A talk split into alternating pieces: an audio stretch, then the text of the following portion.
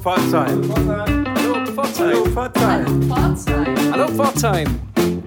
Hallo Pforzheim. Hallo Pforzheim, Sebastian und Anna melden sich diese Woche wieder mit deinem Kulturguide zurück.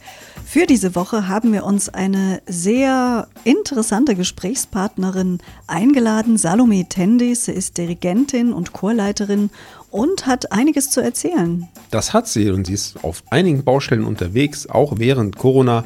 Sie unterrichtet an zwei Hochschulen, sie ist Dirigentin, sie leitet vor allem in, in Pforzheim auch äh, mehrere Chöre. Unter anderem ist sie auch Initiatorin der Chorakademie und das bringt doch so einige Herausforderungen im Unterricht im Augenblick mit sich. Wir sind gespannt, bleibt ihr auch dran. Bis gleich.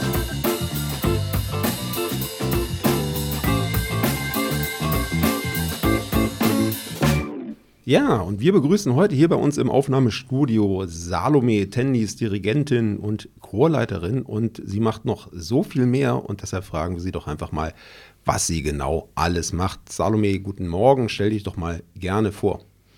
Guten Morgen zusammen, vielen Dank für die Einladung. Mein Name ist Salome Tendis, ich bin 44 Jahre alt und ähm, habe in Stuttgart äh, Lehramt auf Musik als Hauptfach studiert und danach ein Dirigierstudium abgeschlossen und arbeite seither als Dirigentin und Chorleiterin. War hier fünf Jahre lang am Theater in Pforzheim engagiert als Chordirektorin und bin danach mh, ja, in die mehr oder weniger Freiberuflichkeit gegangen. Ist nicht ganz freiberuflich heute und das ist ja mein großes Glück aktuell. Ich bin angestellt als Dozentin in der Hochschule in Stuttgart ähm, für Chorleitung, unterrichte dort Chorleitung und mache das Gleiche mit einem innerhalb eines Lehrauftrags in Karlsruhe an der Hochschule und habe eben hier in Pforzheim die Chorakademie äh, Pforzheim gegründet, zusammen mit Bettina Lell und vielen anderen tollen Menschen und haben tatsächlich dieses Jahr fünfjähriges Jubiläum sogar.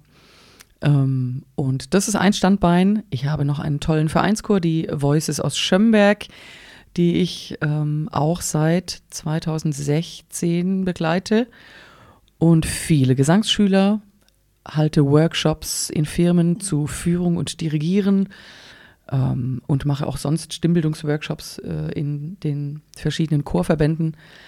Äh, aktuell nun eben nicht. Ja, ich wollte gerade sagen, das hört sich ja ganz, ganz stark nach äh, äh, Engagements an, die eigentlich seit über einem Jahr nicht mehr stattfinden können während der Covid-19-Pandemie. Und das hat auch dich stark getroffen in deinen einzelnen äh, Betätigungsfeldern. Wann hattest du zum Beispiel ein letztes Konzert? Kannst du dich da erinnern?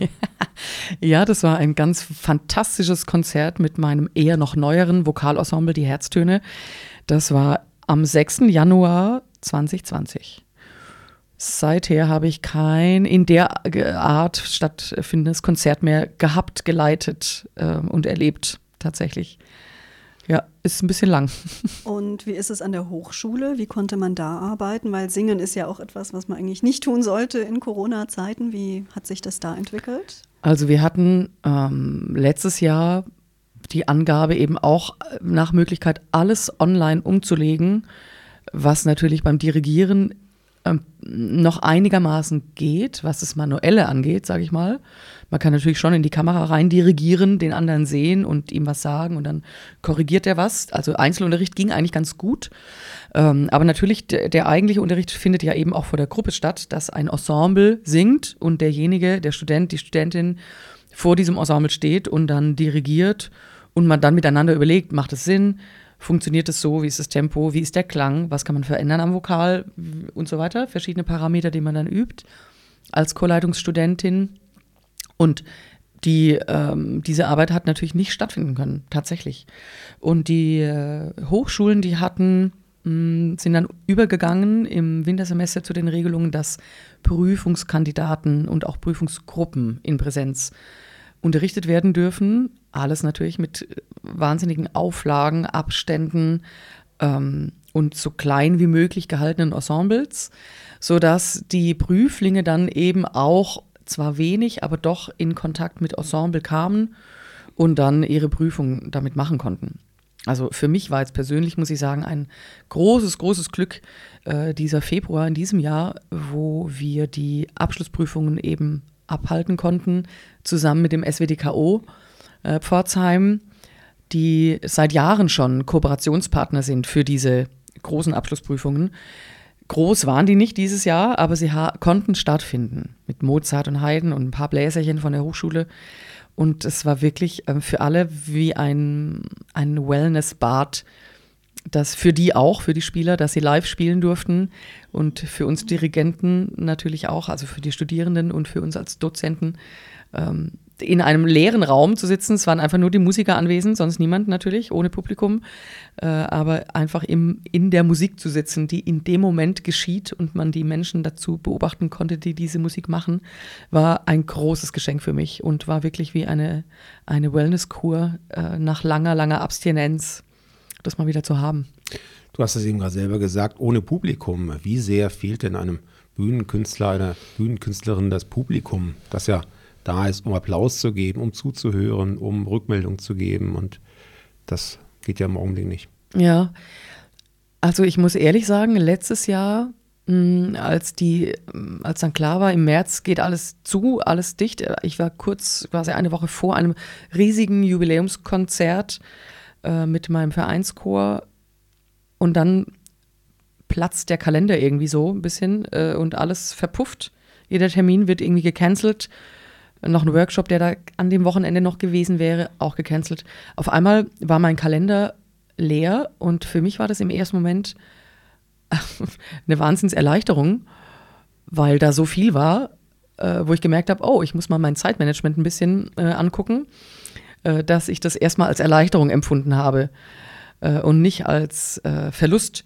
Und dann vergeht die Zeit und dann wurschtelt man sich so durch die Gegend äh, und dann merkt man auf einmal, wie sehr dieser Austausch fehlt und es mh, mm, als Ansprechpartner der Publikum, das Publikum ist eben ein der Zuhörer und natürlich auch der Applausspender und, und so weiter, aber es ist, geht irgendwie um noch eine andere Art von Kommunikation, dass man auf der einen Seite steht, etwas vorbereitet, hm, sich eine Dramaturgie überlegt, eine Moderation überlegt und geht dann in so einen Abend oder in ein, eben ein Konzert. Und dann gibt es diesen Moment im Konzert, wo man den Kontakt bekommt zum Publikum, also im besten Fall. Und ich glaube, mir gelingt es eigentlich immer ziemlich gut, diesen Kontakt zu bekommen. Und da habe ich gemerkt, das fehlt mir immens, dieses Andocken irgendwie so an äh, ja, ich sag mal ein bisschen kitschig an die Seele, an das Herz des Gegenübers im Publikum. Und dann, äh, wenn dann so ein Wir entsteht, nicht wir auf dieser Seite und ihr Publikum, sondern der ganze Raum ist ein Wir. Äh, und dann steht die Zeit still und man hat dann ja, und dann ist alles möglich. Dann ist, dann ist auch jede Tiefe möglich. Dann, das war zum Beispiel eben gerade bei diesem Herztöne-Konzert, war das ganz extrem. Ähm, da gab es ganz stille, ganz andächtige, berührende Momente und ganz exaltierte, lustige Momente, wo die ganze Kirche gelacht hat. Äh, und und das, sind, das sind großartige Momente der Begegnung zwischen Menschen. Und das fehlt mir immens mir fehlt nicht mehr die Kalenderdichte tatsächlich. Da, das ist was, was meine Hausaufgabe geworden ist, das zu überlegen, wie das mal anders sein könnte, äh, dass es einem immer gut geht damit. Ähm, aber diese Begegnung fehlt mir sehr. Ja. Begegnungen zwischen Menschen, speziell zwischen Kindern, hast du ja auch in der Chorakademie. Was ist das denn genau für ein Projekt? Die Chorakademie ähm, ist, sage ich mal, so eine Art Singschule, mittlerweile eine große Familie ähm, die in verschiedenen Stufen aufgebaut ist, wo wir mit kleinen Kindern anfangen zu singen. Klein heißt jetzt im Moment aktuell Grundschulalter, so kurz vor erste Klasse äh, und gehen dann über in ein Aufbauprogramm mit Vorchor, damit die dann für den Konzertchor bereit werden. Ähm, und äh, ja, haben einfach jetzt Kids da, die zwischen, sag ich mal, sieben und 18 Jahre alt sind, ungefähr. Wir haben auch immer wieder mal Projektchöre für Erwachsene gemacht. Die fehlen mir auch, muss ich sagen, weil das sind auch tolle Geschichten gewesen, ähnlich wie ein Kurs, VHS-Kurs, der dann elf oder zwölf Abende geht und am Schluss ist ein Werkstattkonzert und alle Erwachsenen verkleiden sich wie bekloppt in, zum Motto des Abends irgendwie lustig und haben eine gute Zeit, wo jeder mitsingen kann, wie er will. Das ist so eine Ecke, die wir auch machen und die hm, wir jetzt aber lange nicht gemacht haben, aus bekannten Gründen. Aber die Kinder sind schon in der Spur, dass es, sag mal, wie ein Leistungschor, ein Leistungschorzentrum aufgebaut ist dass man so langsam reinwachsen kann und dann es natürlich dann eigentlich schon mit hoher Schlagzahl äh, in viele Proben, Stimmbildung, Einzelstimmbildung und auch dann eben in die Konzerte geht. Wir waren 2017 äh, auf dem Erwitter äh, Kinder- und Jugendchorwettbewerb ähm, zum ersten Mal, um uns da mal ein bisschen auszuprobieren. Ich bin nicht so ein Wettbewerbsfan eigentlich. Die machen das aber ganz schön, weil das eher auch eben um Begegnung geht und nicht so sehr um Konkurrenz und um besser sein als die anderen, weil dieses besser sein in der Musik finde ich schon immer ein bisschen kompliziert, äh, weil ich eher das Miteinander darin sehe und, und finde und, und liebe, als das besser sein. Nichtsdestotrotz muss man sich natürlich irgendwie so ein bisschen messen, um auch für sich die Latte hochzuhängen und weiterzukommen mit einer höher gehängten Latte. Das ist auch richtig. Und das war dort sehr, sehr angenehm. Und da haben wir tatsächlich diesen zweiten Platz in unserer Kategorie gemacht, äh, neben äh, unglaublich renommierten äh, und langjährig bestehenden Kinder- und Jugendchören. Und das war natürlich dann eine Wahnsinns-Euphorie für uns als Chorakademie und für die Kids. Äh, und kamen da zurück und hatten dann hier uns unser 19er Jahr rumgebracht und wollten dann weiter durchstarten im 20er. Und dann, äh, ja, wird die große, große Pause-Taste gedrückt. Äh, und eigentlich fühlt es sich ja fast schon nach Stopptaste an. Das will ich aber noch nicht zulassen innerlich, den Gedanken, sondern es ist für mich immer noch die Pause. Und dann mussten wir eben überlegen, was machen wir jetzt? Und ich muss sagen, dadurch, dass wir, ja, ich würde mal auch sagen, einfach weil wir auch eine gute Arbeit machen und weil wir tolle Familien haben, die äh, zu uns stehen und unbedingt wollen, dass wir weiter existieren, gibt es uns einfach auch immer noch. Obwohl wir natürlich jetzt wirklich letztes Jahr, glaube ich, waren es zehn Auftritte, die dann abgesagt wurden. Äh, Konzerte verschiedener Natur, ähm, sind die Leute trotzdem noch da und zahlen natürlich auch damit mich weiterhin durch. Deswegen bin ich auch so äh, auf die Füße gefallen, sage ich mal, in dieser Krisenzeit, dass ich von allen Chören und durch meine Hochschulen immer noch mein Geld verdienen konnte, obwohl die Angebote äh, online wurden, die meiste Zeit zumindest. Und das wissen alle mittlerweile, wie anstrengend online Arbeit sein kann und die Kids, die sowieso so viel online sind, durch die Schule äh, oder nur zu Hause sitzen und dann auch noch in die Chorprobe online kommen. Ich habe sehr gut verstanden, dass viele Kids dann irgendwann auch müde wurden und gesagt haben, also ich, diese Woche komme ich jetzt mal nicht online. Und ich innerlich gesagt habe, ja, mir geht es genauso. Ich will eigentlich auch nicht online sein. Aber wir haben beschlossen, dass wir das Angebot machen. Das war letztes Jahr, war das dann tatsächlich so, dass wir uns online getroffen haben und immer Chorproben abgehalten haben. Äh, und dann wurde der Sommer ja etwas lockerer. Da konnten wir dann wieder in Kleingruppen in Präsenz gehen mit viel Abständen und zumindest uns ab und zu konnten die Kids dann kommen in Präsenz. Und dann hatten wir sogar einen ganz tollen Sommerworkshop, den wir machen konnten. Äh, durch die, muss ich wirklich dazu sagen, durch die großartige Unterstützung von der PZ ähm, konnten wir in Präsenz ähm, Kids bewerben, also quasi eine Art Casting machen, so ein Mitmachprogramm machen mit Tanzen, Schauspiel und Singen und haben dadurch einige neue Kids bekommen, die noch gar nie zu normalen Konditionen bei uns gesungen haben. Das ist ganz verrückt und die immer noch da sind, die auch online gehen, die unbedingt irgendwie dabei sein wollen und haben noch gar nie richtig gespürt, wie es eigentlich ist. Und trotzdem hat sie irgendein Funke erreicht, der geblieben ist, dass sie jetzt immer noch bei uns sind. Finde ich ganz, ganz großartig. Aber jetzt ist die Online-Arbeit mittlerweile eben so geworden, dass mh, hm, ich mit den Kids Muffins backe online oder kleine Theaterstücke aufführe, für die sie sich verkleiden müssen, wo sie eine Rolle bekommen, die sie sich vielleicht nicht selbst rausgesucht hätten. Also ein Chorjunge war gestern zum Beispiel die zweite Tochter des Königs, die aussieht wie eine Hexe und so weiter. Also dann gibt es dann schon auch sehr lustige Momente wo wir viel lachen und aber auch, wo ich dann auch das loslasse, diesen Anspruch zu sagen, wir müssen jetzt irgendwie online proben, jeder singt da alleine in seinen Rechner rein, äh, traut sich nicht so richtig, weil nebenan die Mama sitzt äh, und so. Das kommt ja noch dazu bei meinen ganzen Teenies, die da nicht so richtig Bock drauf haben, dass sie zu Hause hocken und singen. Äh, das ist einfach eher cool, wenn man zusammen ist. Die wollen singen, aber die haben unglaubliches Bedürfnis, sich wiederzusehen. Und jetzt hoffen wir einfach auf diese aktuelle naja, Lockerung, dass wir wieder in kleinen Gruppen bald wieder starten dürfen oder ich zumindest wieder in die Einzelstimmbildung gehe, die jetzt wieder ab dieser Inzidenz ja äh, erlaubt sein wird, damit wir wenigstens im einzelnen Kontakt wieder haben und uns mal sehen und erleben. Weil ich verstehe vollkommen, dass die auch die Eltern irgendwann sagen, die Kinder sind so viel online mit allen möglichen Sachen, wir brauchen da jetzt mal äh, Detox und eine äh, Online-Pause. So, aber sie sind noch da und äh, wir versuchen da irgendwie durchzuhalten, tatsächlich, ja. In zwei Wochen wird Pizza gebacken. ja, dann machen wir doch nochmal einen Schwenk in das Pforzheimer Kulturleben, in dem du ja eine gewichtige Rolle gespielt hast und auch in den nächsten Jahren noch spielen wirst, wenn denn das Kulturleben wieder so ein bisschen in Fahrt kommt nach überstandener Pandemie. Ähm, du bist ja selber in Pforzheim aufgewachsen, beziehungsweise kommst aus dem Enzkreis, bist in Pforzheim zur Schule gegangen und hast dich auch ganz bewusst für ein künstlerisches Leben hier in Pforzheim entschieden, oder? Ja, ja, das stimmt. Ich bin ähm, in Engelsbrand aufgewachsen, da wohnt meine Mutter bis heute. Ähm, und dann eben in der Stadt zur Schule für die Interessierten Hilda-Gymnasium, Favorit bis heute.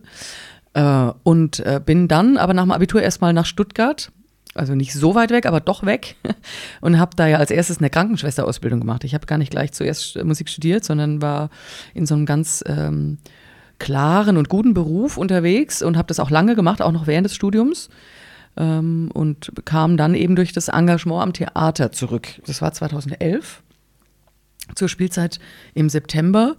Und seither bin ich wieder im Pforzheim. Das ist ganz lustig, weil ich damals mh, mm, in meiner Jugendzeit aus verschiedenen anderen Gründen nicht so richtig drin war in diesem Pforzheimer Leben, eigentlich, muss ich sagen. Und dann eben das Abitur gemacht und dann war ich weg und dann habe ich die Stadt nicht so richtig mitbekommen. Und während der Theaterzeit, muss man sagen, hat man nicht so viel Zeit, für draußen tatsächlich. Es ist schon eine sehr absorbierende, tolle Arbeit.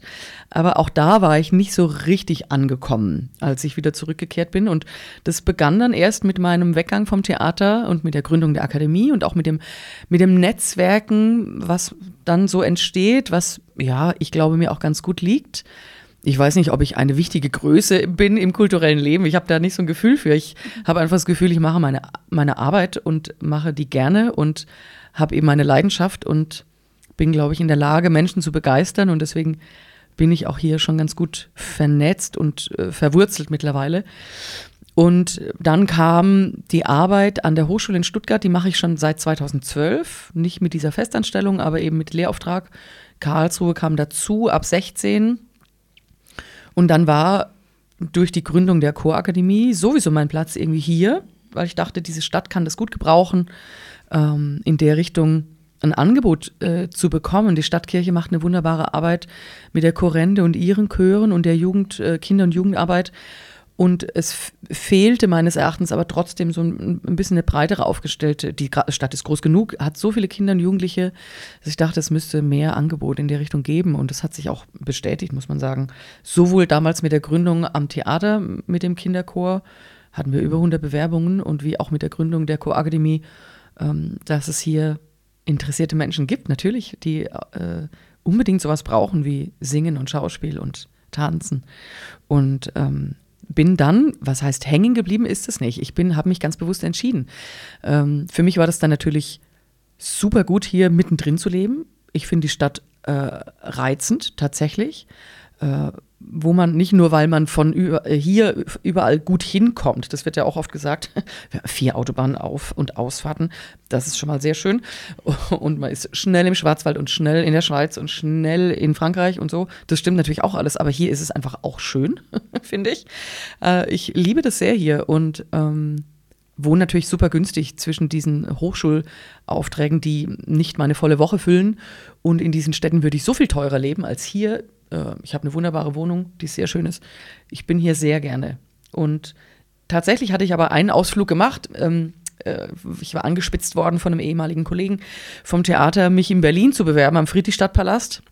Das habe ich dann tatsächlich gemacht, 2019, und hätte da auch die Stelle haben können als Leitung des jungen Ensembles und habe unwahrscheinlich lange mit mir gerungen, ähm, ob ich das mache oder nicht. Und äh, war auch mit dem dortigen tollen musikalischen Leiter Daniel Behrens äh, eng im Kontakt, wie wir das irgendwie deichseln können, dass ich es vielleicht doch mache, um nicht hier alles aufgeben zu müssen. Und habe dann aber gesagt, nee, äh, die Co-Akademie habe ich jetzt erst gegründet. Die ist gerade jetzt am Durchstarten und am Erblühen eigentlich und am, am Wachsen. Und meine Stelle in Stuttgart und so weiter. Also es gab einfach viele Gründe, auch das Hiersein vor Ort, dass ich das Gefühl gehabt hätte, davon zu laufen, so ein bisschen. Tatsächlich. Und ich muss auch sagen, ich bereue es bis heute nicht. Ich habe jetzt äh, witzigerweise vor zwei Tagen zufällig den Kollegen getroffen, der gerade hier auf Heimaturlaub ist, der nämlich dort in Berlin nach wie vor arbeitet. Äh, und haben uns nochmal unterhalten und die haben eine gute Lösung dort gefunden und für mich war die Lösung auch gut, hier zu sein. Also ich habe mich ganz bewusst für die Stadt und für die Region entschieden und bin immer auch ein großer Fan von äh, die Stadt zu verteidigen, sozusagen. Äh, und da passt natürlich der Spruch wirklich gut. Berlin kann jeder, Pforzheim muss man wollen. Da ist schon was dran. Ja, und du willst. Wenn du selbst Kulturangebote in der Stadt nutzt, Klammer auf natürlich, wenn Corona nicht da ist oder irgendwann mal wieder vorbei ist. Wo gehst du gerne hin? Was machst du da gerne? Also dadurch, dass ich ähm, jetzt Wahlprötzingerin bin, bin ich wahnsinnig gern im Domizil. Das ist bei mir quasi um die Ecke. Mal noch einen kleinen Schwenk über die Amalienstube und dann äh, da liegt bei mir alles fußläufig. Da ist dann auch das zweite Bierchen drin. Ähm, ich finde das Emma-Zentrum hochspannend mit allen Angeboten. Café Roland, ähm, Irish Pub, muss ich gestehen, auch. da, was, da muss man nichts gestehen, aber das ist so Theater, wenn ich es hinkriege. Das war jetzt oft so, dass ich dann selber so beschäftigt war, dass dann die Vorstellungen manchmal gar nicht möglich waren für mich zeitlich. Oder auch das Osterfeld, was ich sagen muss, für mich natürlich eine Entdeckung. Wir sind da ja zur Miete ähm, mit der Chorakademie seit Anbeginn. Und davor war das Osterfeld für mich schon ein, ein, Ort, aber in seinem Angebot mir nicht so auf dem Zettel seiend. Und ähm, ja, einfach durch die Arbeit auch nicht so möglich. Und jetzt kriege ich natürlich dadurch, dass wir dort sind, mit unserer Arbeit viel mehr mit, was da noch, noch geschieht. Und finde das ganz spannend tatsächlich. Bin auch ein Ausstellungsgänger mittlerweile geworden. Äh, ja, aber ich glaube, es könnte noch viel mehr sein. Das ist, was ich vorher sagte.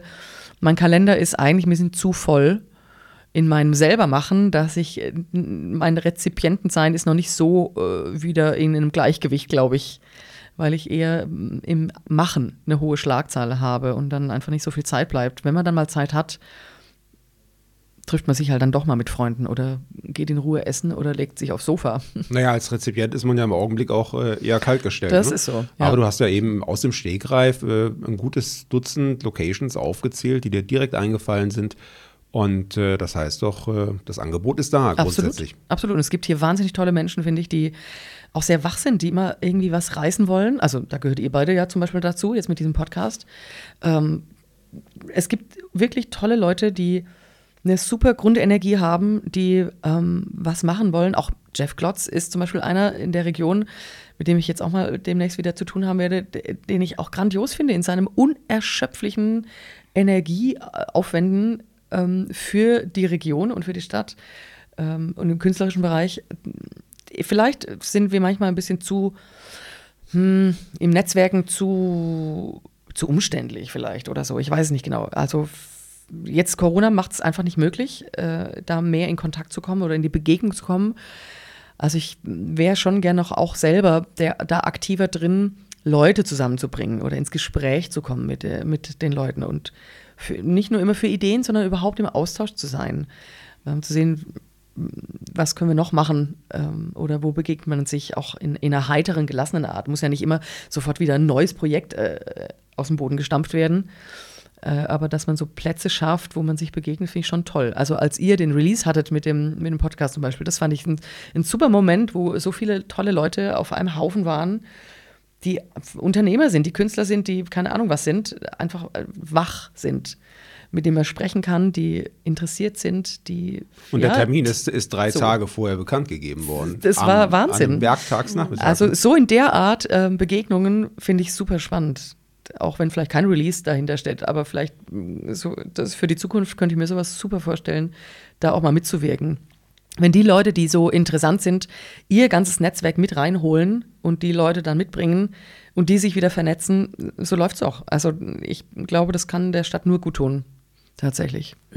Wir bei Hallo Pforzheim planen ja tatsächlich auch die nächste Party und haben dafür dann auch eine Crowdfunding-Aktion gestartet bei den Stadtwerken. Und wir hoffen, dass sie sich noch ein bisschen entwickelt in den nächsten Tagen. Aber ähm, das ist auch unser Wunsch, dass wir eben solche Netzwerktreffen und Veranstaltungen da irgendwie fortsetzen.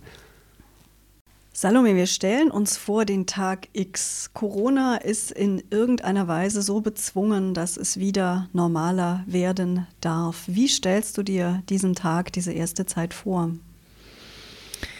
Hm, also mit sehr viel Nähe, sehr vielen Menschen in äh, meinen Armen, äh, sehr viel, ähm, sehr viel Musik, die wieder stattfinden darf, sehr viele Veranstaltungen, die wieder stattfinden dürfen und vor allen Dingen mit sehr vielen Menschen, die keine Angst haben.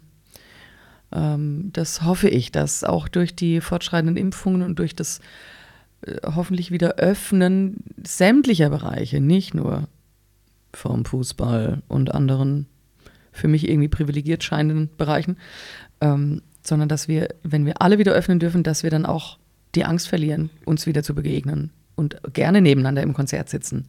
Und vielleicht so eine Normalität wie Testen oder sowas vielleicht dann wirklich zum Alltag wird und sich nicht komisch anfühlt und man es macht und dann ähm, trotzdem Nähe zulässt. Gerade wir jetzt von der Co-Akademie haben das große Glück, dass wir in der Zusammenarbeit und Kooperation mit dem ATV vom Osterfeld einen Fördermittelantrag genehmigt bekommen haben. Ähm, so viel kann ich schon mal verraten, wo wir natürlich hoffen, dass, dass wir jetzt auch in die Präsenz immer mehr gehen dürfen, damit wir diese Gelder bekommen und dieses große Projekt, was wir davor haben, auch äh, hinstellen können in diesem Jahr. Da, also mehr kann ich noch nicht verraten, aber das kommt bald, wird bald noch offizieller äh, auch an die Presse gehen. Äh, allein das hoffe ich. Meine Voices und ich, wir hätten eigentlich letztes Jahr schon Portugal besucht mit der Partnerstadt von Bad Liebenzell in Lorinja und hätten da den Festakt dieser neuen Städtepartnerschaft eigentlich mit eingeweiht und begangen. Ist verschoben worden, jetzt auf irgendwie dieses Jahr Frühsommer, wo ich befürchte, dass das noch nicht ganz klappen wird, leider. Aber sowas wäre natürlich eben auch äh, mein Wunsch, dass wir solche Begegnungen eben auch über die Ländergrenzen hinweg wieder haben könnten. Ähm, sowieso Konzerte, aber mein größter Wunsch ist eigentlich, und das wünsche ich vor allen Dingen meinen Kids und Jugendlichen, dass die mh, durch diese Zeit so unbeschadet wie möglich durchkommen. Ähm, mit einer Resilienz, die sie dann äh, vielleicht gelernt haben, aber mit, mit, dass sie Freude wiederfinden, dass sie wieder Energie finden und dass sie ähm, dass diese traurigen Augen, dass ich die nicht mehr sehen muss, ehrlich gesagt. Das wünsche ich mir. Das wünschen wir uns auch, drücken dafür ganz fest die Daumen und freuen uns, wenn du uns vielleicht bei der nächsten Gelegenheit erzählst, ob die Wünsche irgendwie in Erfüllung gegangen sind. Salome, wir danken ganz herzlich für den Besuch heute hier bei Hallo Pforzheim, wünschen dir alles Gute, deinen Kindern, deinen Projekten und sagen Tschüss. Vielen Dank.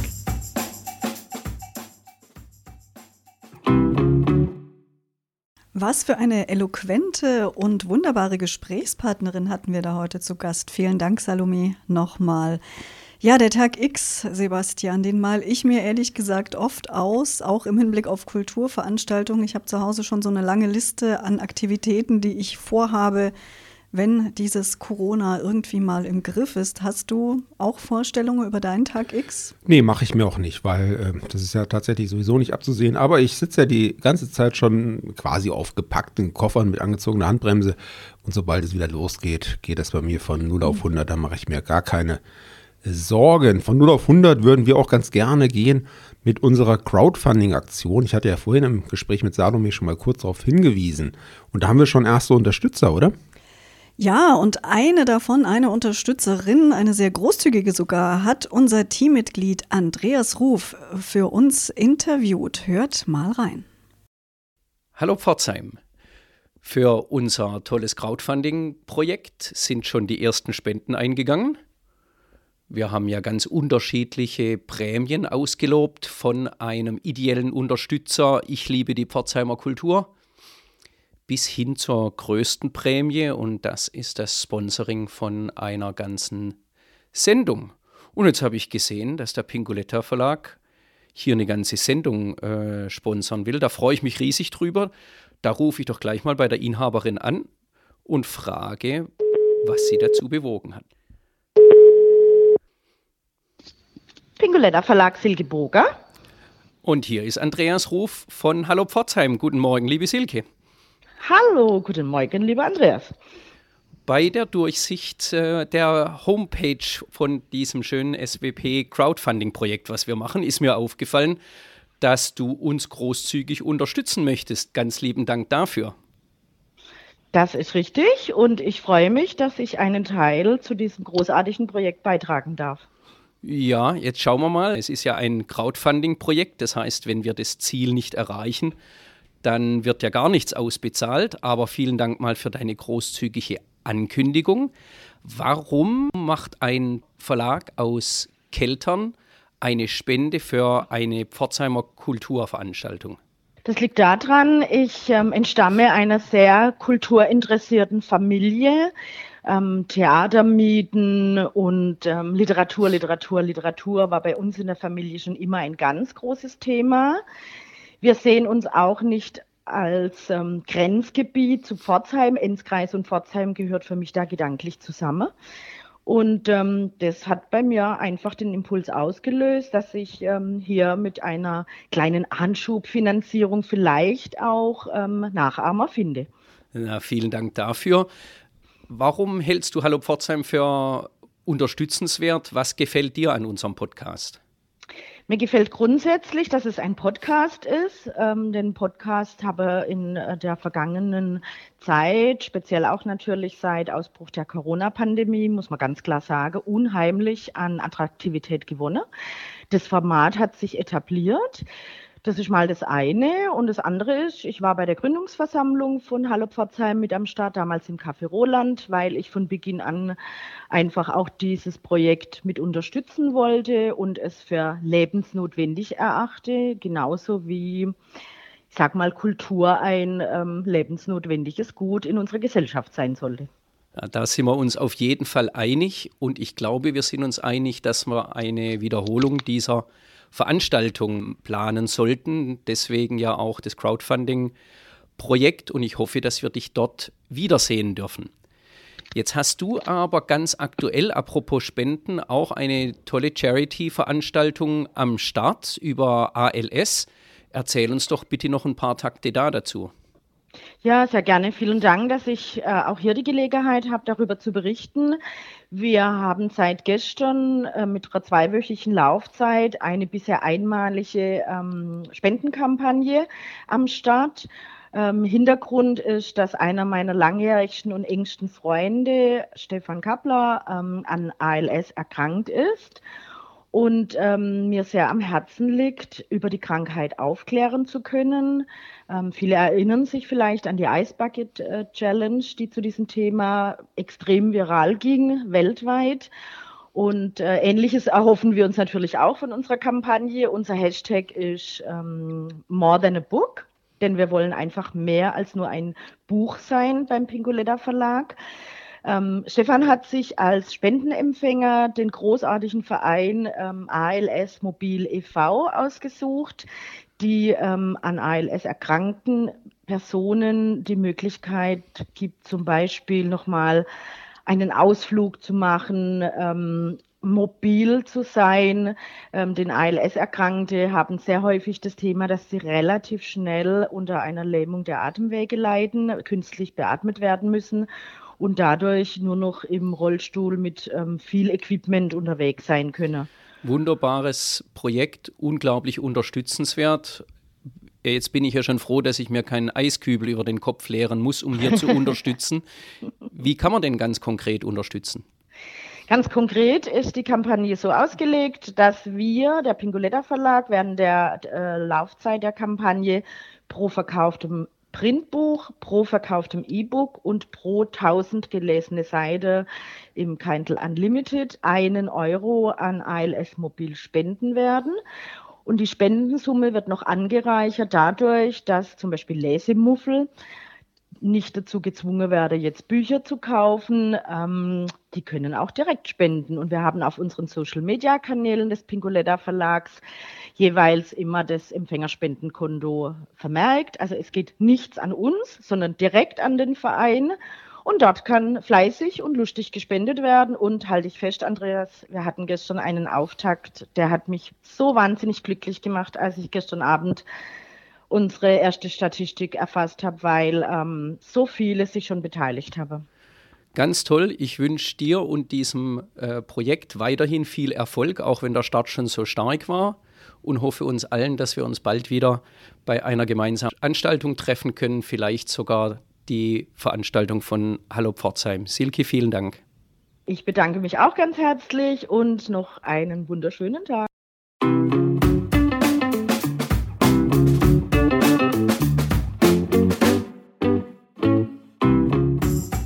So, jetzt wisst ihr Bescheid und wenn ihr auch mal eine Sendung sponsern wollt, das heißt, wir werden euch am Beginn der Sendung als Unterstützer, als Sponsor nennen. Das richtet sich vielleicht auch an Firmen oder Gewerbebetriebe, die sich damit gerne für die Kultur engagieren möchten. Dann geht doch eben auf die Website bei den Stadtwerken und überlegt, ob ihr uns mit einer kleinen Spende unterstützen wollt. Gleiches gilt natürlich aber auch für unsere Hörerinnen und Hörer, die keine Firma haben. Ihr könnt uns auch mit kleinen Beträgen gerne unterstützen. Auch das hilft. Jeder Euro, der nach vorne geht, ist äh, ein Stückchen, ein Schrittchen weiter zu unserem Ziel. Das wäre super, weil natürlich sind wir ein ehrenamtliches Projekt und wir bringen uns hier alle ehrenamtlich und unentgeltlich ein. Äh, sind auch ein äh, eingetragener gemeinnütziger Verein. Wir dürfen also auch gar keine Gewinne machen, aber wir würden uns eben freuen, wenn wir so ein bisschen Zuschuss hätten für unsere laufenden Kosten, für die Elektronik, für die Hostinggebühren. Da fällt ja dann doch einiges an. Wir entlassen euch erstmal in die neue Hallo Pforzheim Woche wünschen euch eine ganz wunderbare Woche und sagen Tschüss. Euer Sebastian. Und Anna.